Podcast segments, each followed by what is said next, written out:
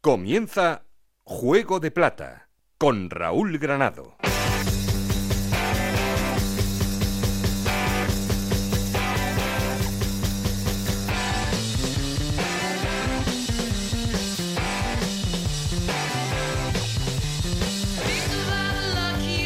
Hola, ¿qué tal? Muy buenas, bienvenidos a Juego de Plata, el podcast de Onda Cero en el que os contamos todo lo que pasa en Segunda División.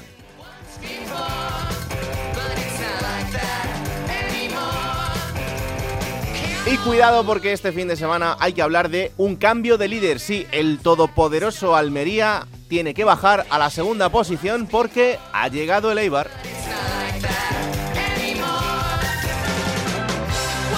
Aprovechando las dos derrotas y el empate consecutivo del Almería, con una victoria del conjunto de Ipurúa, que ganaba al equipo andaluz, y eso le hace auparse hasta la primera posición. Eso sí, los dos empatados a puntos.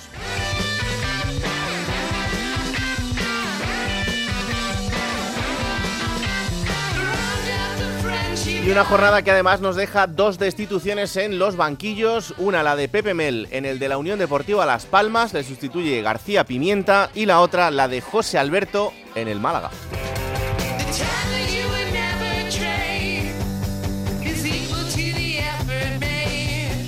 Es lo que tienen los nervios, es lo que tienen las goleadas, porque ha sido una jornada en la que varios equipos han conseguido ganar por más de cuatro o cinco o hasta seis goles. Así que esto nunca acaba bien y ha sido el caso de estos dos entrenadores que estaban en la cuerda floja y que finalmente acaban fuera. Y otra racha positiva de otro entrenador, la de Paco Gémez, con la U de Ibiza son tres victorias consecutivas.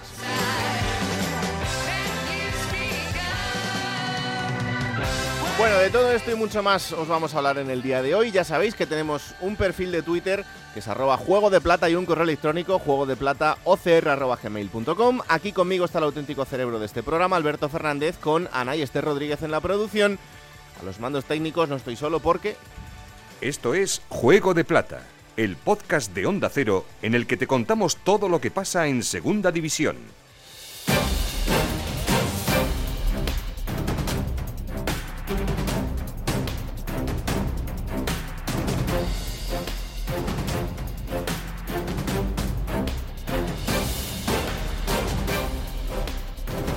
Arrancamos titulares en Valladolid porque el conjunto de Pucela empataba este fin de semana, es tercero en la clasificación, es la alternativa al Eibar y al Almería y cosechaba un empate a cero con el Zaragoza. Héctor Rodríguez. Pues la verdad es que el empate del Real Valladolid en la Romareda ha hecho que el conjunto blanquivioleta vuelva a poner los pies en el suelo, más allá de su clasificación y de la buena racha que tiene en el estadio José Zorrilla. Lo cierto es que el Real Valladolid debe mejorar notablemente su rendimiento cuando actúa a domicilio y conseguir esas victorias que se están escapando por detalles. En la última oportunidad, los fallos eh, de Cristo González, principalmente las dos últimas acciones del, del, encuentro, impidieron la victoria del Real Valladolid, que mientras tanto pretende mantener su excepcional línea como uno de los mejores locales de la categoría en Zorrilla, consiguiendo la victoria este viernes ante el Sporting de Gijón. Un partido para el que, por cierto, el técnico pachetano va a poder contar con Gonzalo Plata. El ecuatoriano ha sido convocado por su selección y se va a perder, por lo tanto, los dos próximos partidos del Real Valladolid. Mientras en el mercado, el conjunto blanquivioleta continúa buscando alguna solución para cubrir las bajas tanto de Fede San Emeterio como de Rubén Alcaraz en el centro del campo, a la espera también de reforzar la defensa y mientras confirma la total adaptación de Morcillo, el único fichaje hasta el momento del mercado de invierno blanquivioleta en el extremo izquierdo del centro del campo.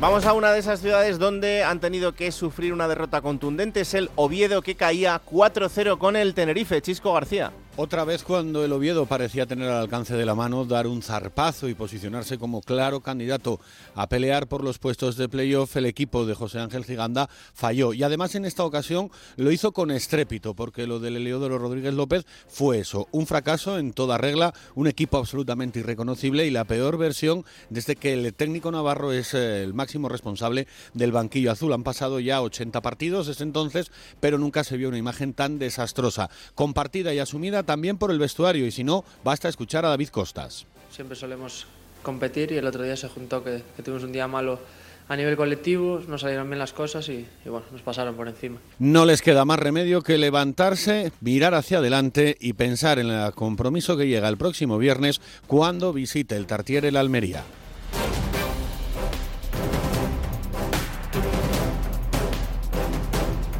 Y el vecino del Principado, el Sporting de Gijón, que ganaba 2-1 a la Morevieta, eso sí, teniendo que remontar. ¿Convence a alguien esta victoria, Juan Gancedo?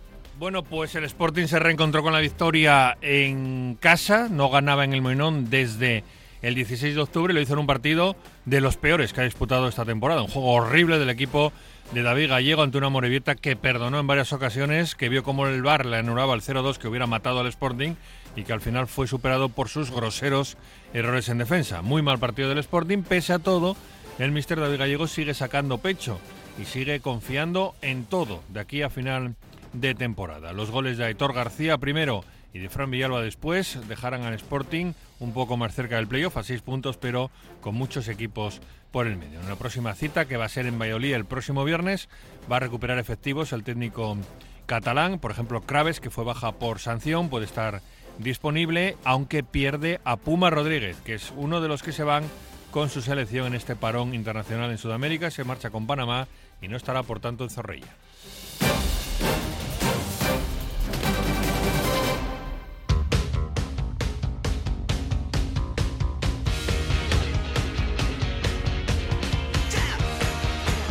Bueno, pues vamos allá. Primero ponemos en orden resultados y clasificación. Hola, Esther Rodríguez, ¿qué tal? Muy buenas. Buenas, ¿qué tal? Vamos allá con los resultados de esta jornada número 24. Tenerife 4, Oviedo 0, Zaragoza 0, Valladolid 0, Fuenlabrada 3, Las Palmas 2, Málaga 0, Ibiza 5, Burgos 4, Leganés 0, Sporting de Gijón 2, Amoreibeta 1, Girona 1, Lugo 1, Huesca 1, Ponferradina 2, Alcorcón 0, Mirandés 0, Real Sociedad B 1, Cartagena 2 y Almería 0, Eibar 2. Y con estos resultados, ¿cómo queda la clasificación? Pues es líder el Eibar con 46 puntos, los mismos que tiene el Almería, los dos en puestos de ascenso directo. Le sigue el Valladolid con 44. Es cuarto el Tenerife con 42, quinto la Ponferradina con, con 41 y tiene 38 puntos el Girona en sexta plaza cerrando los puestos de playoff. Es séptimo el Cartagena con 36, octavo Las Palmas con 35, le sigue el Ibiza con 34, 1 menos 33 tiene el Oviedo en el puesto número 10.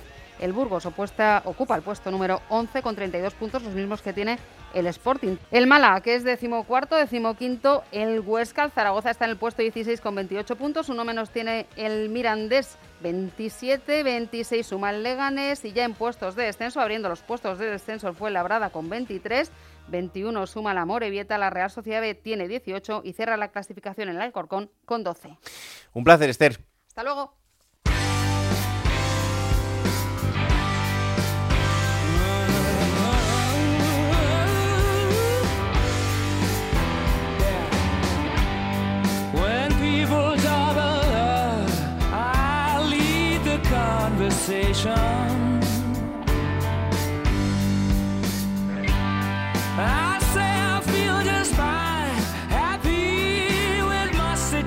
Hoy el encargado musical es...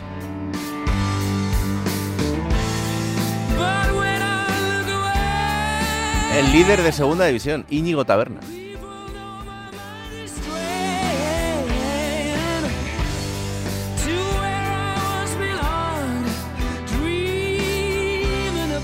Ya sabía yo, Íñigo, que tenías buen gusto, ¿eh? ¿A que sí, Raúl? Oh, sí, sí, sí. Y eso que es un tema especial este de Queen, ¿eh? Porque fue escrito en el año 83 para el álbum The Wars. Finalmente no salió en ese álbum y fue elaborado posteriormente en el 2017 por Brian May y Roger Taylor, ¿eh? tomando la voz grabada en su día por Freddie Mercury y lo sacaron a la luz ese año, 2017. Así que fíjate ¿eh? qué rocambolesca ¿eh? historia para escuchar al gran Freddie Mercury.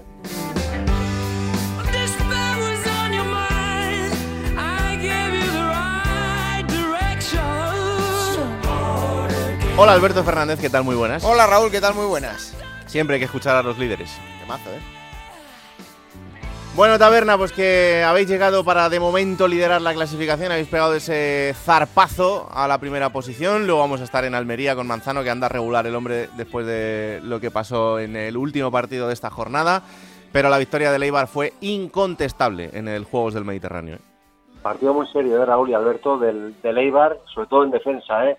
la vuelta de Venancio al once titular, formando parejas centrales con Arbilla, yo creo que fue fundamental, ¿no? Para Mm. que el Eibar pues no pasase demasiados apuros ayer en el, en el estadio de los Juegos del Mediterráneo.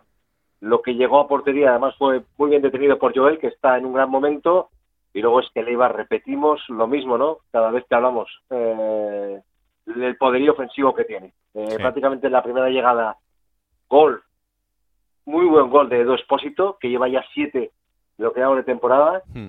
Y cuando peor estaba, ¿no? Cuando lo peor está el partido para el Eibar, otro contragolpe en el 81 y Kiki González, ¿eh? La sorpresa ayer en el 11, porque el Eibar jugó ayer sin, sin referente, sin 11, sin 9 puro, marcó el, el 0-2, su primer gol de la temporada en Liga. Y el Eibar que, que dio un golpe en la mesa ayer y que dejó bien a las caras que va por todas y que busca el ascenso directo esta temporada a primera. Da la sensación de que ha llegado ese punto en el que mm, eh, cualquier cambio, cualquier cosa que toque Garitano suena bien en el equipo y, y eso te da mucho. Evidentemente es un plantillón, lo hemos dicho muchas veces, y son jugadores todos de solvencia para jugar cualquiera en cualquiera de sus posiciones, pero, pero es verdad que no es fácil encontrar la sintonía entre todos y yo creo que este Ibar en este punto de la temporada sí la tiene. Sí, porque fíjate ¿eh? que ayer juegan, repetimos, sin 9 puro, Fran Sol, Blanco Lechuk y Fernando Llorente, fíjate que tridente en el banquillo, ¿eh? Hmm. Y juega Stoico de delantero, acompañado por Corpas y por eh, Kiki González, y lo que supone eh, esa variación táctica es que el equipo salga rapidísimo ayer al contragolpe, ¿eh? Claro. Y e incluso Stoico en la primera parte tuvo una ocasión clarísima para hacer el 0-2 en el marcador, y lo que hizo que el equipo pues eh, fuese muy rápido, ¿no? Más rápido de lo habitual, repito, saliendo al contragolpe y estando Raúl muy firme en defensa, muy Mm. firme en defensa con Arbilla, Venancio, que son dos centrales de categoría, y por delante es que la- el trío del centro del campo, formado por Sergio Álvarez, Jaime Muñoz y Edu Espósito, te da trabajo, control de juego y calidad en el último pase. La verdad es que el Eibar lo tiene todo. ¿eh? Sí, sí. Eh, ¿Y cómo ha sentado el liderato? Porque evidentemente yo creo que cualquiera en, eh, en la ciudad pensaría que este momento podría llegar. Pero claro, ahora eh, se va a mirar bastante más con lupa lo que haga el equipo semana a semana y en esa persecución entre los dos, eh, con los dos equipos empatados a puntos entre Eibar y, Almería, no sé si hay esa sensación de que, de que esto tiene que ser ya así hasta el final. Sí, ayer lo decía Galitano, ¿no? Que pies en los pies en el suelo, que todavía queda mucho, que la segunda división es muy larga y que el reto es ganar el, el sábado a la Huesca en, en Ipurúa. Confirmar, ¿no? Lo que dice Raúl, confirmar el liderato, eh, mostrándote de nuevo muy solvente en, en casa, que es donde el Eibar está eh, logrando los mejores resultados esta temporada. También hablaba Edu Espósito tras el partido de que ahora todos van a querer ganar al Eibar, todos van a querer ganar al líder y eso supone una presión extra, aunque te diría yo que este vestuario, creo que tiene mucha experiencia en segunda, no va, no va a tener miedo de cara a afrontar esa presión y de cara a ganar los partidos necesarios para subir a primera. El reto era ese, la plantilla se ha confeccionado para, para ello. Es más, ahora en el mercado de invierno está reforzado con un central como Chema Rodríguez, que es un central de garantías, con lo cual el reto es ese, subir a primera eh, quedando entre los dos primeros clasificados de segunda división y el Eibar lo tiene, lo tiene en su mano ahora, Raúl. Mm. Em, ¿Cómo ves a Fernando Llorente? ¿Cómo está?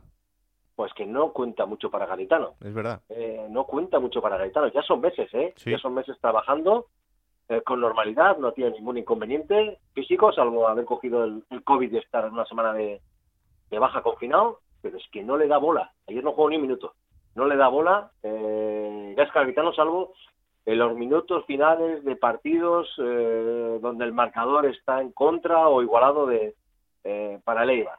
Ahí sí le da la opción de ser un revulsivo, pero por lo demás, ahora mismo es el tercer delantero. El titular es Blanco Lechuk, Mm. el segundo es Fran Sol, el tercero Fernando Llorente, está para minutos residuales ahora mismo. ¿eh? Eh, Gaetano confía en lo que confía, y como yo creo que no pidió el fichaje, creo que no pidió el fichaje, pues, pues tampoco le da mucha bola. Bueno, al final eh, es verdad que son situaciones que, que ocurren, ¿no? Cuando un entrenador le trae a un futbolista que no ha pedido, pues por mucho nombre que tenga, si no le Eso es. convence en el día a día, y más en la situación en la que, en la que está el equipo con, con esta velocidad de crucero que ha cogido ya, pues es, es muy complicado.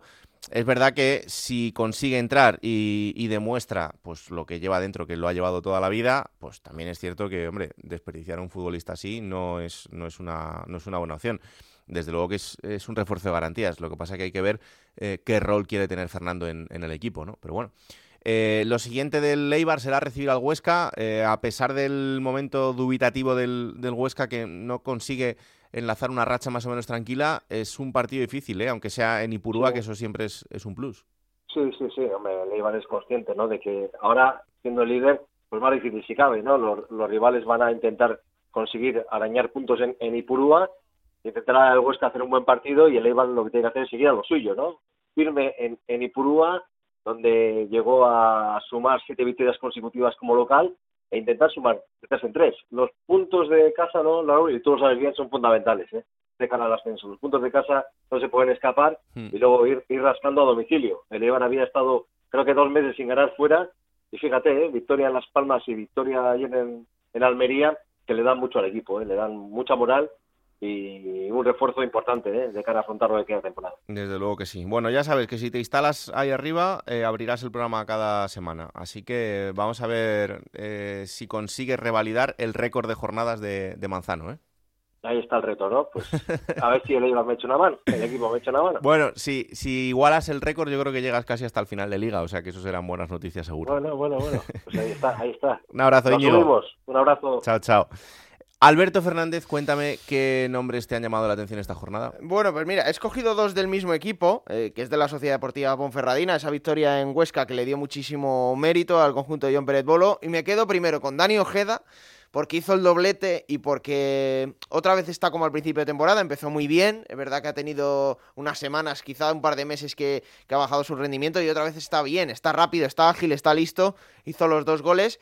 Y me quedo también con el portero de la Ponferradina, con el iraní Amir Abeddaze, que es hijo de un mítico portero de la liga alemana, que en España no se le conocía mucho, pero está desde luego en esta primera temporada en España dejando muy buenas sensaciones. El otro día fue el mejor prácticamente del conjunto berciano, dos paradones le dieron la victoria, así que Amir, que también se lo merece. Y luego me quedo con Juanma García del Burgos, que hizo los tres goles, fue el mejor, eh, apabulló al Leganés, fue el mejor, el que hizo los, los goles decisivos, eh, los desmarques que, que generaron ocasiones y, y problemas en la defensa del Leganés, fue el más listo y seguramente es el MVP de la jornada. Y también me quedo con David Amigo, que no es muy conocido, pero es el canterano del Fuenlabrada que el otro día, cuando más Sí. apuros estaba pasando contra la Unión Deportiva Las Palmas, fue un cambio de Sergio Pellicer, que ya sabemos que conoce muy bien la cantera, y Sergio al llegar aquí a Fuenlabrada ha visto que este chico tiene algo, y el otro día lo demostró, ¿no? Revolucionó el partido y fue el que agitó la defensa del conjunto de Pepe Mel, ex conjunto de Pepe Mel, y le dio la victoria a la postre al conjunto fuenlabreño. Me gustó mucho, amigo, el, el día de Copa que le pude ver eh, ¿Sí? contra el Cádiz. Y creo que es un chaval que es a tener en cuenta, Sí, que señor. de una manera eh, muy callada ha llegado hasta el primer equipo y me da la sensación de que en este tramo de la temporada con Pellicer va a tener muchas oportunidades, así que es otro de sus jugadores jóvenes a, a tener en cuenta. No quiero yo martirizarte, pero es que he levantado así un poco la vista y en la tele encima están repitiendo el, el Burgos Leganés. Burgos Leganés, claro. Ay, señor. Bueno, pues una de las goleadas del, del fin de semana y, y una derrota de las que duelen. Sí, yo creo que es una derrota que golpea directamente a la línea de flotación del club, porque el efecto Nafti ya pasó, lo dijimos aquí, igual que se pasó el año pasado el efecto Garitano, que consiguió cinco victorias seguidas, y ahora es momento de, la plantilla, ¿no? Eh, el Leganés está esperando fichajes, como siempre intentan gastar lo justo y traer lo mejor, eso es muy difícil, así que tendrán que esperar a los últimos días, pero Nafti ha pedido 3-4 fichajes más aparte de la, de la incorporación ya de Robert Ibáñez, y no ha llegado ninguno. Por lo tanto, está evidenciando que el club no se está moviendo bien, no está planificando bien, pero es cierto, y no es excusa, hay que exigirle más a la, a la plantilla actual, y la plantilla actual no está dando el nivel, sin quitarle ningún tipo de mérito al Burgos, que es un equipo que sabe lo que hace, Sí. que en el plantillo es difícil de ganar, Mm. Pero este Leganés debería tener mucho mejor rendimiento del que tiene y yo creo que ya no es un problema de entrenador. No era problema de Garitano, no es problema de Nafti, es problema de confección de, la plantilla. Vuelve a asomarse al descenso el Leganés, que se queda a tres puntos de esta zona complicada y además con la victoria del Fuenlabrada, que hace que se quede solo a tres puntos. El Leganés es decimoctavo, el Fuenlabrada decimonoveno. Bueno, vámonos a ir hasta Almería, porque eh, el Almería es el gran damnificado de la jornada por la derrota frente al Eibar, por perder el liderato y por una racha negativa de tres partidos sin ganar, dos de ellos han sido de cuatro partidos sin ganar, tres de ellos han sido derrotas. Onda Cero en Almería, Juan Antonio Manzano, ¿qué tal? Muy buenas. Hola, ¿qué tal, Raúl? Muy buenas. Has perdido el sitio, ¿esto qué es? Sí, señor, sí, señor. Bueno, oye, las cosas. eh, el colchón valía para. El colchón de 11 puntos, cojo, ¿eh? Sí. El colchón de 11 puntos valía para dos cosas. O bien para ascender en Semana Santa, o bien para pasar el bache. Y bueno, pues las circunstancias han hecho que sea para esto segundo.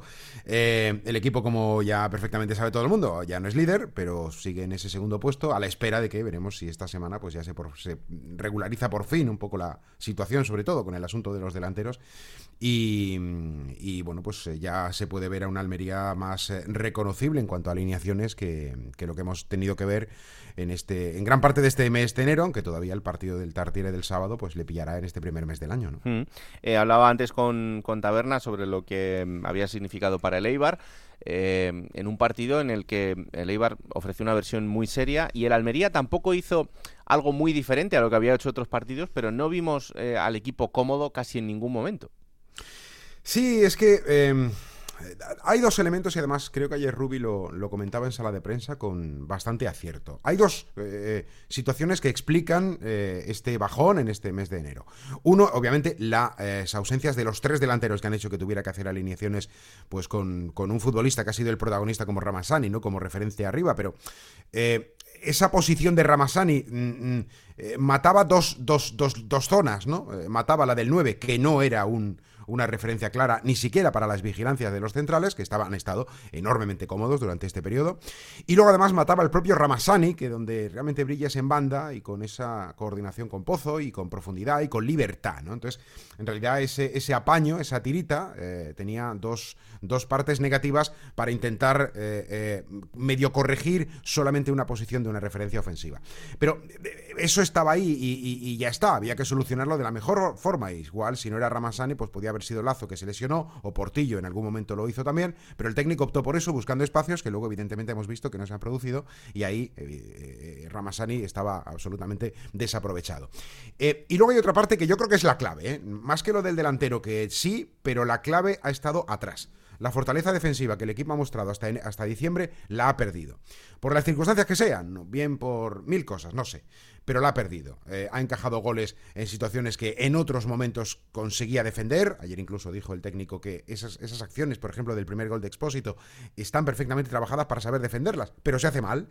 Eh, y luego a partir de ahí, pues eh, el Eibar tiene un par de ocasiones más, una contra de Stoikov que no consigue mantener, eh, que no consigue materializar, quiero decir, y luego esa contra donde Quique hace el segundo. Pero ha concedido muchos goles para lo que ha sido la Almería de la primera parte del campeonato. Y ahí mm. está la clave, yo creo, ¿no? El tema de los delanteros, sí, pero sobre todo perder la fortaleza. Porque si al final estamos en una tesitura, eh, Raúl, que en, una, en un modo práctico podía haber entrado en la Almería. Mm, no me ha parecido verle en el, eh, en, el, en, el, rendimiento del equipo ni tampoco en el planteamiento del técnico, pero podía haber hecho un, un, un trabajo práctico, decir, no tengo delantero, bueno, pues voy a ir a por el 0-0.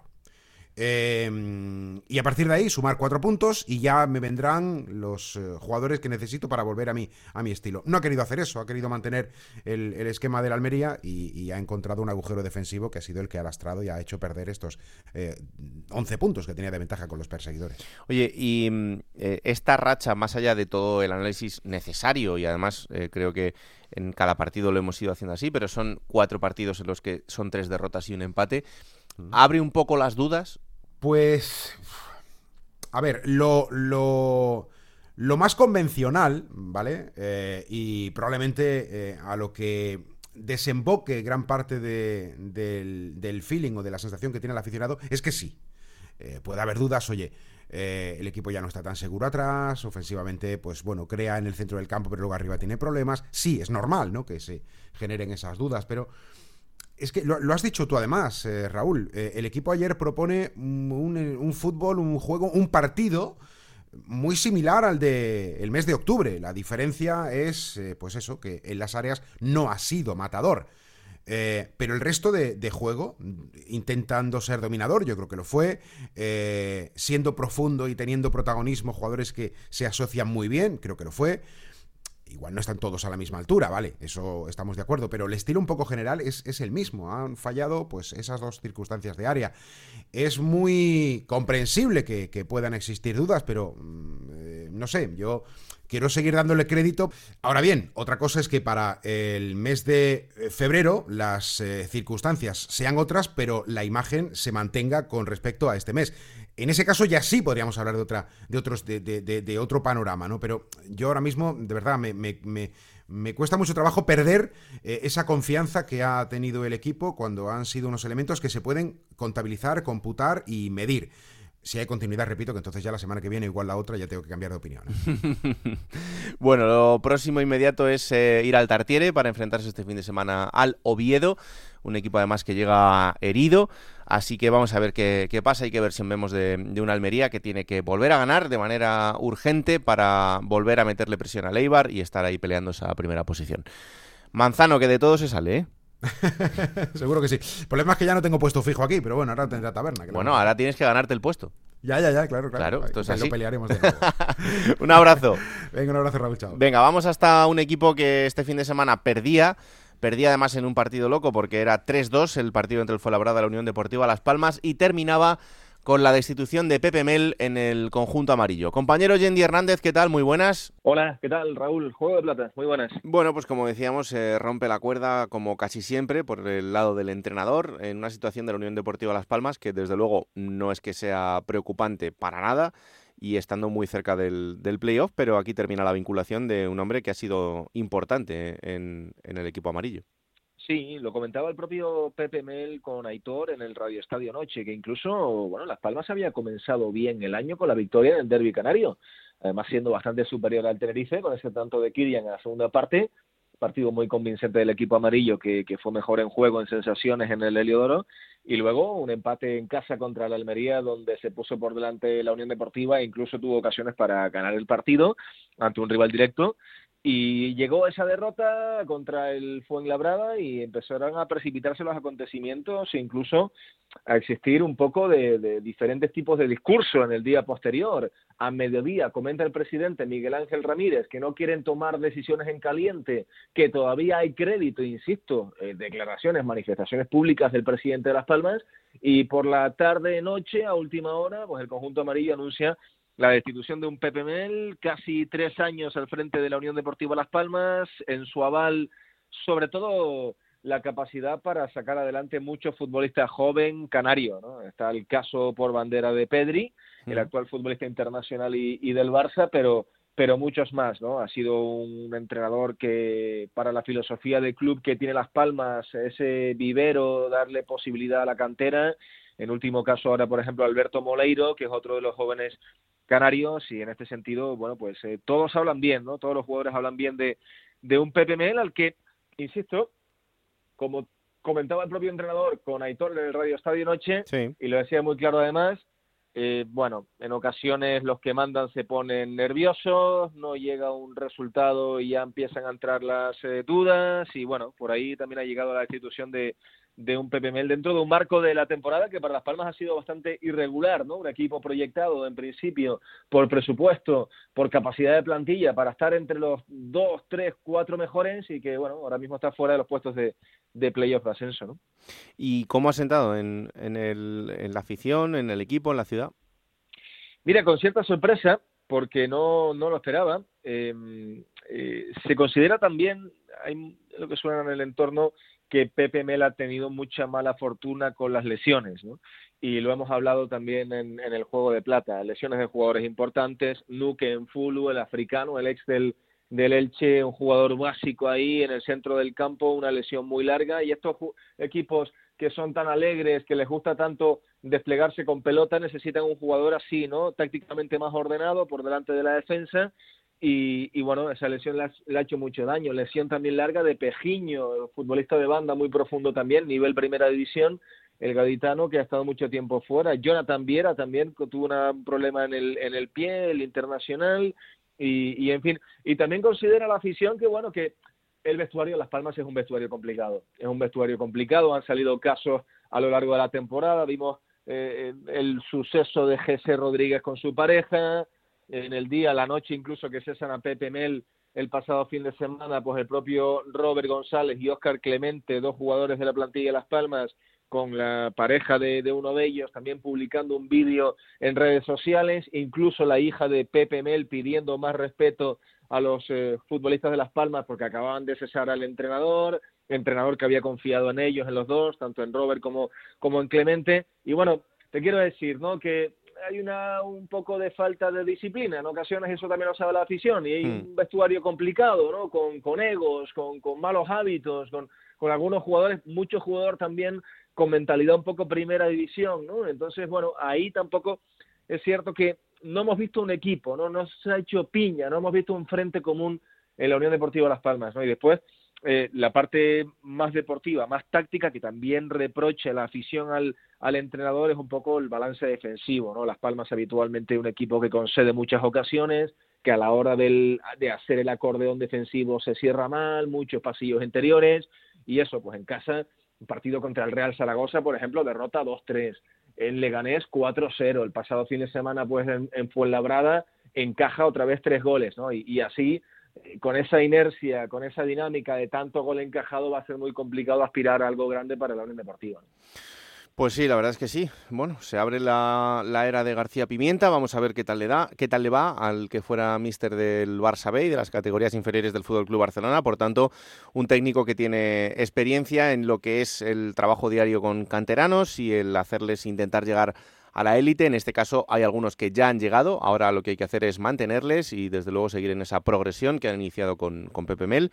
Así que veremos hasta dónde puede, puede llegar y sobre todo también cuál es el futuro próximo del, del equipo. Yendi, mil gracias como siempre. Un abrazo. Venga, y vamos a una de esas ciudades que este fin de semana han vivido una goleada, en este caso en lo positivo, porque ya habéis escuchado antes la reflexión de Alberto Fernández sobre esa derrota del Leganés, pero es que enfrente tuvo un Burgos que estuvo auténticamente colosal. Compañero Juan Abril, ¿qué tal? Muy buenas. Hola, muy buenas, compañeros. Bueno, pues increíble, ¿no? 4-0 en el plantío, en un estadio que este año, la verdad es que la gente está disfrutando mucho del equipo. Sí, la verdad es que el año del Burgos Club de Fútbol, sobre todo cuando juega de local, está sorprendiendo a propios y extraños. Nadie imaginaba, sobre todo después del, verano que se pasó aquí en, en Burgos, con esos problemas con el cambio de propiedad, con la incertidumbre incluso de si el equipo iba a llegar a salir a competir en, la categoría de plata, nadie daba un duro porque el equipo iba a estar a estas alturas de la temporada situado en la zona media de la clasificación con una relativa amplia ventaja sobre la zona de descenso y sobre todo dando las alegrías que está dando este año en el, en el plantío, porque ya han caído en Burgos pues colosos como el Real Valladolid, que cayó 3-0, el Huesca 3-1, ahora el, el Leganés 4-0, la verdad es que el año está siendo pues prácticamente de ensueño, ¿no? Además con una plantilla en la que se apostó mucho por la continuidad de jugadores el, del año pasado, como por ejemplo Juanma García, ¿no? El autor del, hat-trick el, el otro día, que la gente dudaba de la capacidad del, del sevillano para adaptarse a segunda división y la verdad es que está siendo espectacular el año del capitán ahora en el campo del Burgos Club de Fútbol porque capitán nominal es Senecunda Barrena que por, no entra demasiado en los planes de Julián Calero y la verdad es que el rendimiento del, del equipo está sorprendiendo a propios y extraños. Le falta un poquito el rendimiento lejos del, del plantío, pero bueno, la verdad es que la temporada está siendo prácticamente para enmarcar el Burgos Club de Fútbol. Desde luego que sí. Em, a ver, Juan, todavía quedan puntos eh, para conseguir esa permanencia, porque ahora mismo son 32, más o menos. Se instala la permanencia entre los 50 y 51, pero ¿empieza a verse como, como posible, como realizable en el corto plazo? La verdad es que mm, Julián Calero siempre transmite un mensaje de pies en el suelo. Eh, él ya dice que no hay que perder la perspectiva, que el equipo tiene que saber cómo ha llegado hasta esta situación de los 32 eh, puntos que tiene ahora mismo, de esa posibilidad de mm, alcanzar esa permanencia. Eh, saben que va a ser difícil, lo siguen recalcando, que aquí no hay que perder la perspectiva, que no hay que perder el punto de vista que ha llevado al Burgos a esta situación eh, clasificatoria, el trabajo, el oficio, la entrega, el sacrificio, siempre lo repite mucho el preparador de, Parla y intenta que esos jugadores no pierdan el foco, porque lo dice siempre, en cuanto perdamos el foco eh, nos dan el palo. Hmm. Entonces, pues eh, se está intentando concienciar también a la gente del entorno, porque el mensaje ha calado hondo en la plantilla pero también hay que concienciar al entorno de que esto no está hecho, todavía queda mucho por delante, eh, hay partidos ahora mismo, tiene dos encuentros muy importantes el Burgos en ese sentido, tanto la visita este fin de semana a Lugo como recibir la semana que viene la visita del Alcorcón, en la que va a ser la segunda visita, por cierto, de, Iván Calero, del hijo de, del entrenador del Burgos, a su padre, al Estadio Municipal del Plantío, cuando vino con el Málaga no jugó, ahora se supone que con los alfareros sí que tendrá minutos, y esos partidos se consideran muy importantes para dar el salto más hacia adelante, pero desde luego aquí en Burgos no se da por hecha la, permanencia ni mucho menos, se, sabe que queda mucho trabajo por hacer, a pesar de que las perspectivas son buenas, pero ya te digo que se transmite desde el propio club, desde el propio vestuario, que hay que tener los pies en el suelo, que esto es muy largo y que la segunda división en cuando te despistas pierdes dos o tres partidos y te vuelves a meter abajo. Desde luego que sí, pues que sigan disfrutando en Burgos, ahora mismo un décimos en la clasificación con 32 puntos y este fin de semana Lugo-Burgos es el enfrentamiento que tendrá el conjunto burgalés. Juan, un placer y muchas gracias, ¿eh? un abrazo muy fuerte. Muchas gracias a vosotros. Hablaba de Calero, debutó el otro día con el Alcorcón de titular, de hecho, tres de los cuatro fichajes que ha hecho debutaron, nada más llegar. Eso dice mucho de la plantilla del Alcorcón, mensajito de Fran Fernández a sus jugadores, ¿no? Que pues una vez más fueron voluntariosos, pero no fueron capaces de tener ideas ofensivas para pasar de un 0-0, Raúl. Y lo peor, que lo hablabas tú también ayer, eh, la afición, 820 personas ¿eh? en Santo Domingo. Es verdad que era un domingo a las 9 de la noche, el colista recibía al Mirandés, pero muy poquita asistencia al Estadio de Santo Domingo, pero esto es resultado de los dirigentes del club, que se están encargando de desligar completamente a la afición del propio club. Es una pena, pero es lo que querían y es lo que poco a poco están consiguiendo. Otra cosa será cuando se consume el descenso, desgraciadamente, porque eh, salvo un milagro en el mundo del fútbol que creo que no se habría visto en la vida. Eh, va a ser así. 14 pues puntos de la, de la permanencia. Claro, eh, vamos a ver qué pasa la próxima temporada cuando estén en primera ref y a ver si el club empieza a acordarse de, esa gente a la que maltrata y ha maltratado en, eh, durante esta temporada y en los años anteriores, porque esto no es solo de, esta temporada. Pero bueno, vamos a un sitio donde sufrieron una goleada y donde tampoco están muy felices porque además eh, se ha destituido al técnico, a José Alberto. Es en Málaga, el Málaga caía 0-5 con la U de Ibiza de Paco Gémez en la Rosaleda, en un partido que la verdad es que fue mal desde el principio. Hola Isabel Sánchez, ¿qué tal? Muy buenas. Hola, ¿qué tal Raúl? Muy buenas, ¿cómo estáis? Pues eh, mejor que vosotros.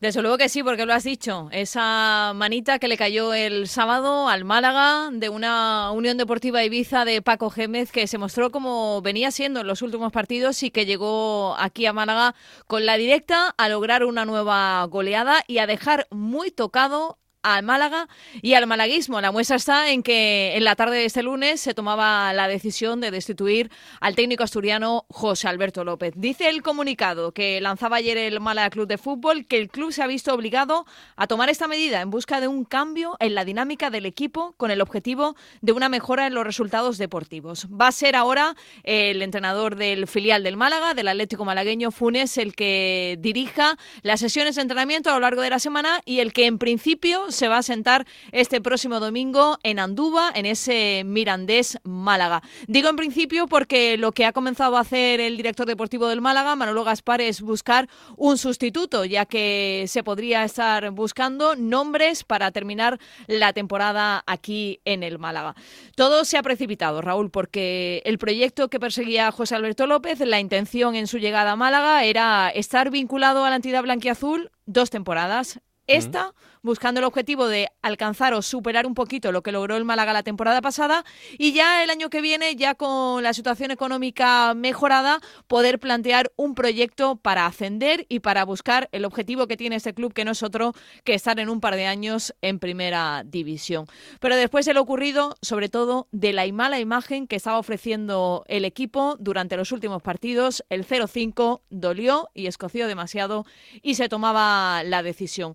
Ha tardado un poquito más de la cuenta. ¿Por qué? Porque el domingo por la mañana Málaga se despertaba con otra mala noticia, el fallecimiento de un mito, de una leyenda para esta ciudad y para este club como es el de Antonio Benítez, consejero de la entidad. Un domingo de luto para el malaguismo, lunes por la mañana José Alberto López al frente del entrenamiento y ya por la tarde la opción de ser destituido, de buscar nuevas opciones para un banquillo, porque damos un número, dos puntos en ocho partidos llevaba el Málaga. Era una situación difícil, eso es verdad, y ahora, bueno, lo bueno para José Alberto es que tendrá tiempo para escribir otro libro eh, y, oye, pues centrarse en, otras cosas. Eh, lo que no sé es hasta dónde eh, puede llegar el, momento del técnico del filial y si realmente va a ser una apuesta o es un parche. Lo curioso de la situación ahora es que el Málaga tiene dos partidos a domicilio. Hay que decir que a lo largo de toda la temporada únicamente ha logrado una victoria lejos de la Rosaleda. Ha sido frente al colista, frente al Alcorcón, en un partido en el que el Málaga ofreció una imagen horrorosa, pero sí que al final, eh, con un gol de Paulino, lograba traerse un 0-1. Tiene dos opciones fuera de casa. Primero Mirandés, segundo Zaragoza y ya luego volver a la Rosaleda, pero será el 13 de febrero frente al Almería. Así que el calendario no anima demasiado. En principio, como decimos, lo recoge incluso el propio comunicado del Málaga, que va a ser de forma interina el periodo de tiempo en el que Funes, el entrenador del filial, se siente en el banquillo del Málaga buscando un recambio. Ahora no es fácil, ¿eh? porque si pensamos en opciones, entre los que no pueden, porque ya han entrenado un equipo en segunda división esa temporada, entre los que en principio no podrían entrar en los planes económicamente hablando del Málaga y lo que hay, que tampoco es demasiado, no sé yo dónde van a estar buscando ahora mismo Manolo Gaspar, el sustituto. Bueno, pues vamos a ver qué hacen en las próximas jornadas, porque es verdad que el equipo está en una zona en la que está a una distancia prudencial del descenso, pero no pueden despistarse mucho. 31 puntos, eh, no se está aún mal. El problema es que la larga escalada de malos resultados pues ya está llevando a que lo que se veía tan cerquita, esa situación de a pocos puntitos del playoff, ya se está alargando demasiado. Ya son siete y se están acercando a los de abajo. Décimo cuarto está ahora mismo el Málaga. Bueno, pues lo próximo para el Málaga es enfrentarse al Mirandés en Miranda, así que enfrentamiento importante porque el Mirandés también está en la zona baja de la clasificación, son cuatro puntos de distancia entre ambos y de perder pues se aprietaría mucho más. Isa, lo seguimos contando, ¿vale? Un beso, hasta luego a todos. Un beso, chao.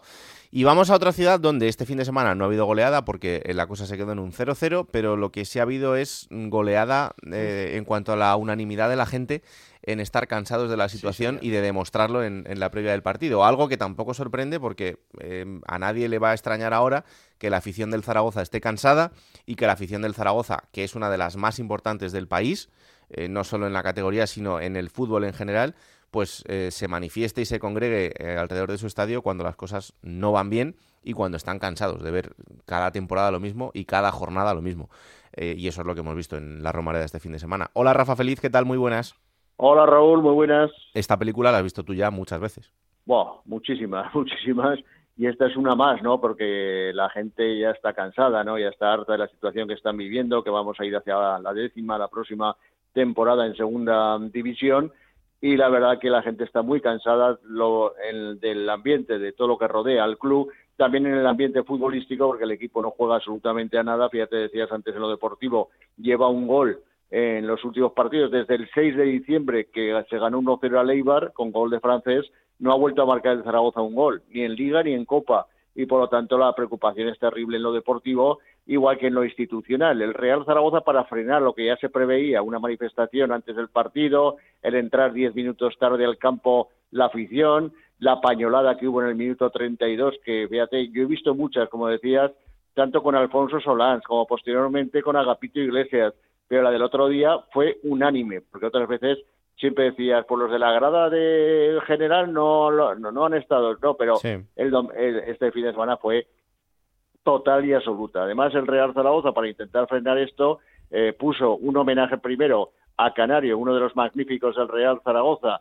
que incluso ganó una Copa de Europa con el Real Madrid y Estefano hace ya muchísimos años, evidentemente, y que fue uno de los grandes magníficos, como decíamos, del Real Zaragoza, y que desde luego deslució totalmente el homenaje para el pobre Darcy, el brasileño que vive en Zaragoza desde hace muchísimos años y también pues eh, anunció la venta a lo largo de esta semana, la, eh, bueno, la venta no, más bien el ingreso de capital por parte de gente que iban a invertir en el club para buscar un futuro mejor en el Real Zaragoza. Pues a pesar de todo eso, la gente no hizo caso, fue a lo suyo y estuvo ahí en esa bronca que se anuncia además que va a ser a lo largo ya de toda la temporada en todos los partidos que juega el Real Zaragoza. No me extraña, em, porque es que encima, además de la situación actual del club, que ya sabemos la que es, em, lo deportivo tampoco pasa por el mejor momento y es que además cuando ves a, alguien que puede ser un poco significativo y que puede llevar un poco la insignia del, zaragocismo y que encima es buen jugador como ese Guaras, se, le, malvende al Almería. Correcto. Exacto, exacto. Tampoco ha sentado muy bien, ¿no? No ha sentado nada bien, pero claro, eh, las fichas altas de los jugadores como él, como Adrián González, pues y JC Bekeme, que también está en la partida que se puede ir a Estados Unidos a jugar en que había cedido el propio Bermejo, que parece ser que ayer rechazó una cesión en China pues son jugadores que tienen que salir por la alta ficha que tiene y la situación económica que tiene el club que no puede sostenerlos, independientemente, como bien has dicho, es, era el mejor jugador con más clase con diferencia de Guaras, pero el Zaragoza, pues evidentemente está en la situación que está y no, y no puede mantenerla. Es una lástima, de verdad, pero es que es una situación que, que, se repite habitualmente. Y las cosas del fútbol, pues este fin de semana Ibiza-Zaragoza, el que pudo ser eh, técnico del Zaragoza y que ahora está en el Ibiza y que lleva una racha de victorias importantes. Así que, oye, igual este fin de semana el Zaragoza da la sorpresa, pero la cosa parece complicada a priori. Lo contaremos el fin de semana. Rafa, aguanta por ahí. Un puntito solamente decirte que hoy se cumplen 100 años de la Federación Aragonesa de Fútbol que va a haber actos importantes, entre ellos eh, muchas distinciones. La más importante es a Víctor Muñoz, que es el aragonés que más veces ha vestido la camiseta de España, y a Víctor Fernández, que fue ha sido el entrenador que con el logro más importante de la historia, como fue la, la Recopa de Europa del 95. Dos que ahora la verdad es que si estuvieran trabajando dentro pues eh, al menos se verían las cosas de otra manera. Pero es que, claro, es que Víctor Fernández ha estado allí hace cuatro días y, y, ya sabe lo que, lo que hay y otra vez no le engañan. Gracias, Rafa. Un abrazo para todos.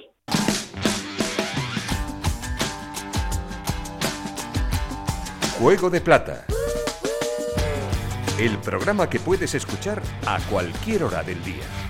Bueno, como siempre, momento para la entrevista aquí en Juego de Plata y hemos hablado mucho en el arranque del programa del gran partido de la jornada, ese partido que se consiguió llevar el, el Eibar del Juegos del Mediterráneo 0-2 y que le sirve al conjunto de Ipurúa para ser el nuevo líder de la clasificación, así que afortunadamente tenemos al otro lado del teléfono a uno de los futbolistas del Eibar, uno de los importantes, de los titulares y que además está haciendo una gran temporada. Es Javi Muñoz. Hola Javi, ¿qué tal? Muy buenas. Hola, muy buenas. ¿Cómo estás? Pues muy bien, la verdad que contentos después del partido de ayer. Hombre, arrancar así la semana es un subidón, ¿no? La verdad que sí, era un partido muy importante y, y bueno, nos va a dar mucha moral. Al final esto también eh, yo creo que refuerza mucho las dinámicas del día a día, ¿no? Para el jugador, porque vosotros estáis haciendo un buen arranque de temporada, eh, tenéis un equipo que es la envidia de mucha gente, pero el ganar partidos como el de esta jornada, eh, más allá de los tres puntos, te da un plus, ¿no? Sí, está claro que al final ganar fuera de casa al líder, pues eh, te da mucha moral y a ver si eh, alargamos esta dinámica. ¿Durante la semana se nota que son partidos especiales o al final eh, son tres puntos más y un partido como otro cualquiera? No, no, la verdad que sí se nota. La Almería es el rival a batir, eh, llevaba muchas jornadas líder y, y, bueno, sabíamos que iba a ser un partido muy difícil pero bonito a la vez, entonces fuimos con todo y por suerte pues eh, nos llevamos los tres puntos. Es verdad que ellos eh, han tenido bajas muy importantes en los últimos partidos, pero también han entrado en esa racha un poco eh, más regular de, de resultados. Eh, cuando te enfrentas a, a, un equipo como el Almería, que había estado tan sólido durante tanto tiempo, tienes que pensar mucho durante la semana en el, plan del, en el plan del partido y luego durante el partido piensas mucho en lo que tienes que hacer. Bueno, nosotros habíamos trabajado el partido muy bien y, y veníamos eh, haciendo un gran trabajo. Eh, hicimos un trabajo defensivo espectacular y, mm. y luego en las áreas pues fuimos eficaces. Eh, la Almería sí es cierto que tiene ahora las bajas de, sobre todo la de Sadid, pero eh, tiene jugadores con muchísima calidad y sabíamos que iba a ser súper difícil. Hmm. Eh, es eso, ¿no? Porque yo vi en, en, el partido de vosotros sobre todo la, la gran solidez del equipo, el, el, funcionar como un bloque tanto para arriba como para abajo. Y eso ya, eh, más allá de si ganas o pierdes, pero, pero te da mucha iniciativa en los partidos. Sí, por supuesto. Eh, es cierto que, que en estos últimos partidos habíamos recibido bastantes goles eh, y ese era nuestro nuestro debe y en lo que estamos haciendo incidencia en los entrenamientos y por suerte, pues bueno, ayer ganar 0-2 en casa del líder de portería cero, pues nos refuerza a todos eh, en ese trabajo que estamos haciendo. Mm. Y ahora que os veis ahí arriba, eh, con lo que queda por delante, que es muchísimo y es una barbaridad, pero claro, eh, el nivel de exigencia ya es el de, el de quedarse ahí. No, está claro. Nosotros lo que tenemos que hacer es intentar mantener el nivel y, y esa plaza que, que nos hemos ganado a día de hoy, pues mantenerla. Queda muchísimo, sabemos la dificultad que tiene la categoría, pero bueno, vamos a intentar eh, hacernos fuertes y que mantener esa primera plaza. ¿Te está sorprendiendo algún equipo especialmente en este, eh, ahora ya que llevamos más de, de la mitad de la, de la temporada? No, no es especial. Al final, eh, en esta categoría todos los rivales son difíciles, las segundas vueltas aún más, así que hay que tener eh, la misma, la misma, ay, perdón, eh, uh -huh. la misma concentración con todos, porque si no, eh, cualquier equipo te puede ganar tanto en casa como fuera. Así que Es que afrontamos cada partido de la misma manera. Es una cosa que vemos semana tras semana y, y fíjate este fin de semana con, con el tema, por ejemplo, de las goleadas, ¿no? Eh, eh, que no han sido tan habituales en el resto de jornadas, pero que de repente hay equipos que a lo mejor tienen una inercia un poco peor y que te enganchan una racha como la del Ibiza de, de tres eh, eh, jornadas seguidas ganando y encima a este nivel y se te plantan en el playoff. O sea que, que cualquier equipo de ahora al final mm, va a ser un, un problema. Sí, sí, por supuesto, es lo que te digo. Y luego la zona de abajo también va a estar apretada y eh, eh, segunda división en los últimos años eh, es así. Hay una rivalidad increíble y lo que te digo, eh, contra más fuerte nos hagamos nosotros, pues muchísimo mejor. ¿Y tú cómo estás? Porque llegas a un proyecto como este en un año importante para el equipo y estás asentado y jugando. Sí, la verdad que muy contento. Desde el primer día me he sentido como en casa. eh, hemos hecho un grupo increíble. El míster me está dando la confianza eh, poniéndome los partidos. Y la verdad que estoy muy, muy agradecido y con ganas de seguir trabajando y, y aportando mi granito de arena. Al final, eh, tú estás en, en una edad perfecta ahora mismo y has pasado por muchos sitios ya. Eh, ¿Te da tiempo a, a sentarte en las ciudades, más allá del fútbol, eh, a, a disfrutarlas, a, a comprender lo que pasa en cada una de ellas? Sí, por supuesto. Y, y el sitio idóneo es eh, el Leibar. Hmm. Es una familia, es un sitio cercano en la que desde el primer día te, lo, te dan todas las facilidades y la verdad que estoy encantado. O sea, es que mejor no puedo estar. Mm. Es que yo creo que al final el Eibar es el, el gran ejemplo de equipo que, que pasa por la primera y aprovecha eso para después, para crecer en todos los sentidos, para que el futbolista esté a gusto.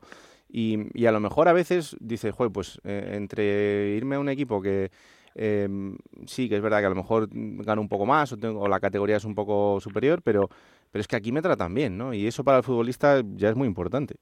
Sí, sí, desde luego. Como te digo, es, es una familia. Eh, el ir poder, comer en el Choco todos juntos, eh, el estadio cómo ha crecido, eh, qué bonito lo han dejado, eh, todo el día a día. Es, es increíble. Mm. Y imagino que el, el objetivo, vamos, terminar la temporada con el ascenso sería lo más bonito del mundo, pero ¿qué, qué os dice la gente por la calle? Bueno, la gente pues eh, está claro que se ha creado una gran ilusión y, y más ahora con, con el partido de ayer, pero hay que tener los pies en el suelo. Como te he dicho, queda un mundo todavía, pero sería muy bonito, la verdad, que un ascenso, eh, vamos a por ello. Eh, ¿No firmamos el playoff? Eh, eh, ¿Queremos el ascenso directo? Pues evidentemente, si hay ascenso directo, pues muchísimo mejor. Oye, Javi, y mm, ahora no sé si en, en algunos momentos eh, piensas en, en ese niño de Parla que, que empezó muy jovencito en, en esto y que, y que fíjate después toda la carrera que ha ido haciendo. ¿Tú te imaginabas que, que a estas alturas estarías eh, disfrutando del fútbol como tu profesión y, y desarrollándola de esta manera? No, la verdad que no. Eh, cuando estabas en esa en esas edades lo único que hacías era eh, disfrutar de cada entrenamiento, de, de cada partido y no, no me imaginaba nunca eh, si de verdad iba a poder vivir de esto. Pues ahora la verdad que intento disfrutarlo día a día y, y así no me imagino tampoco ni me hago muchas ilusiones con respecto al futuro, sino intento vivir el presente y, y disfrutarlo. Lo que pasa que de, de ese niño eh, lo que debe quedarse es la ilusión, ¿no? Porque al final ese es el motor de todo en el, en el No, día a día. claro. Sin ilusión, poco. y más para vosotros, ¿no? Que, que claro, eh, te, o te buscas objetivos muy a corto plazo o prácticamente no te da tiempo a disfrutar de nada, porque fíjate lo que es la victoria de este fin de semana y, y es que tenéis un rato para disfrutarlo. Eso es, fíjate, eh, apenas en tres días estamos otra vez compitiendo, viene el Huesca, eh, dolido de que haber perdido en casa, o sea, Ese partido va a ser complicado, ¿eh? Y luego el Sporting, que fíjate cómo sí, está. sí, no, no, sí, es que el mes de enero para nosotros era súper complicado, y bueno, de momento estamos sacando los resultados, pero la dificultad pues sigue estando ahí, yo te digo. Bueno, Javi, pues yo firmo llamarte mm, a mediados de mayo y que esté la cosa más o menos parecida ahora. Lo firmamos, ¿no? Lo firmamos. Pues un placer estos minutos contigo, que haya muchísima salud en este tramo de la temporada, de aquí al final, y que si se cumple, hablamos, ¿vale? Vale, igualmente un placer. Un abrazo. Un abrazo, chao. Seguimos en Juego de Plata con Raúl Granado.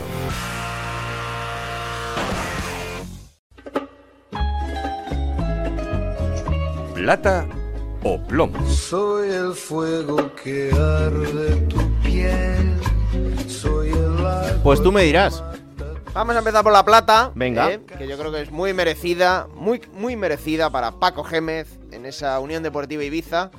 Que bueno, a lo mejor muchos creían que Paco iba allí a salvar el equipo y ya está, que no estaba nada mal, ¿no? No. Además va a demostrar que se puede ganar de una determinada manera y lo está haciendo muy bien. Ya no solo porque haya logrado tres victorias en tres partidos, sino porque ha hecho 13 goles a Sí. favor. 13 goles en tres partidos.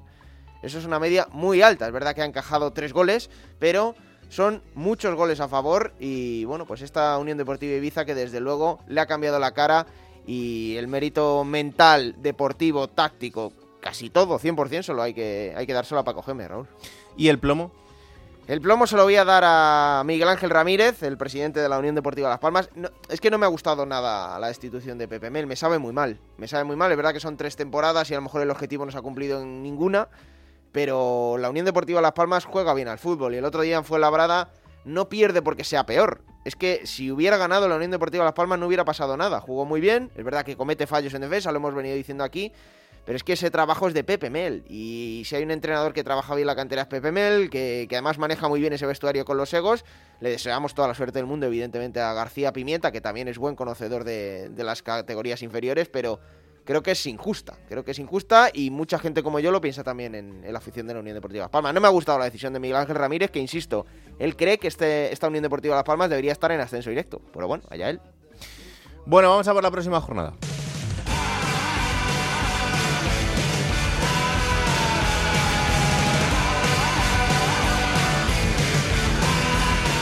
Será ya la número 25. Y que va a arrancar el viernes, Raúl, a las 9 de la noche en el Estadio José Zorrilla, Real Valladolid, Real Sporting de Gijón. Para el sábado a las 4 de la tarde, Amorebieta Girona. A las 6 y cuarto, dos partidos, el de Eibar Huesca y el Lugo Burgos. A las 9 de la noche en el Carlos Tartiere se medirán Real Oviedo y Unión Deportiva Almería. Para el domingo, 2 de la tarde, Derby madrileño en Butarque, Leganes Alcorcón. A las 4, Cartagena Fuenlabrada. A las 6 y cuarto hay otros dos encuentros, Unión Deportiva Las Palmas, Real Sociedad B, Mirandés Málaga. Para las 9 cerrará la jornada dominical en el Toralín ese Ponferradina Club Deportivo Tenerife. Y Raúl, hay un partido el lunes 31 de enero también a las 9 de la noche, Unión Deportiva Ibiza, Real Zaragoza. Bueno, pues esto será el fin de semana. Lo viviremos en Radio Estadio, también en Radio Estadio de Noche, con todo lo que pase en esos partidos. Ya sabéis que este fin de semana no hay primera división, pero sí hay fútbol en segunda. Así que centralizará toda la información deportiva del fin de semana y os contaremos absolutamente todo lo que pase en cada campo de esta segunda división. Antes de acabar el programa, quiero mandarle un abrazo enorme a Pablo Llanos y a toda su familia y la semana que viene ya estaréis disfrutando otra vez de esos nodos fantásticos que nos ofrece cada semana aquí en Juego de Plata. Ya sabéis que esto es Juego de Plata, el podcast de Onda Cero que está disponible cada martes a partir de las 5 de la tarde en Onda Cero.es para que os lo descargáis, lo compartáis y le digáis a todo el mundo que existe este bendito programa que hacemos con tanto cariño. Que la radio os acompañe. Chao.